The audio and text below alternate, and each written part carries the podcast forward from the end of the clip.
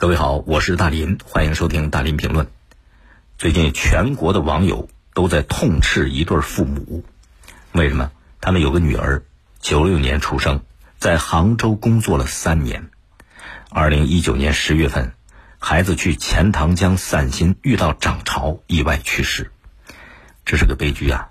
做父母的呢，在跟公司沟通交流的过程当中，始终认为女儿的死。跟公司的工作压力有关，在收到了公司六万块钱补偿之后，最终再要十九万，一共是二十五万。但是呢，女儿所在的公司却通过这个女孩的社交平台，发现孩子的压力来自于父母，比方说要给母亲买最新款的手机，而自己只能用母亲的旧手机；要给上大学的弟弟买各种东西。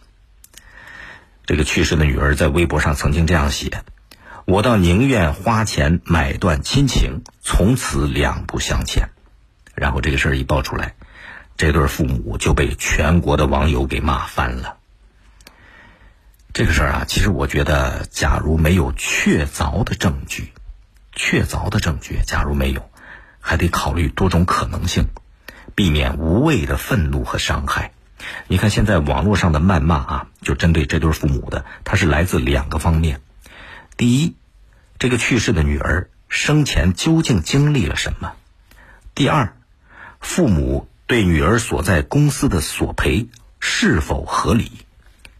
咱们先来看第一点，这个女儿在社交平台上所展示出来的内容，是不是被父母残酷压榨的证据呢？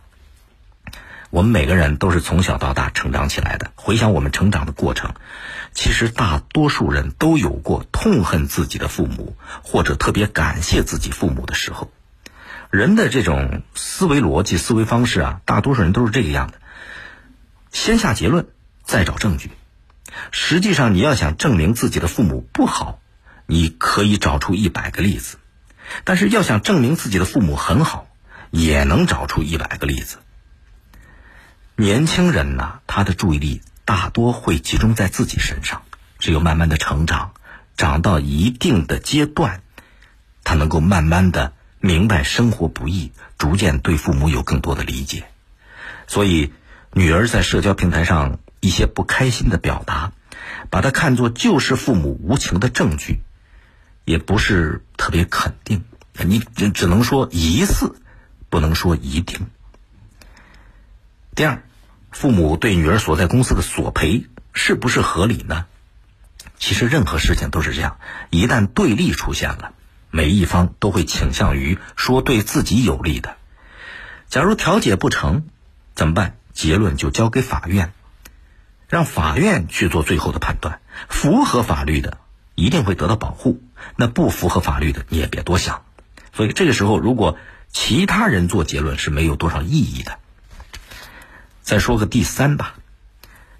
这件事啊，媒体在报道的过程当中，你仔细看啊，看似客观，其实若有若无是带了倾向的，而这种倾向很可能导致在证据并不确凿的情况下，让这对父母社会性死亡。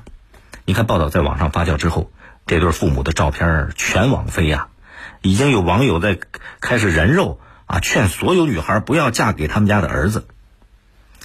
其实我们还要再多想一点，除了批判的证据并不确凿，这对父母难道不也在承受着丧女之痛吗？对一个普通人的舆论碾压，是不是合适呢？所以，媒体作为一种公权力，更适宜去对付强有力的东西。而假如没有确凿的证据，公众也需要减少一点愤怒。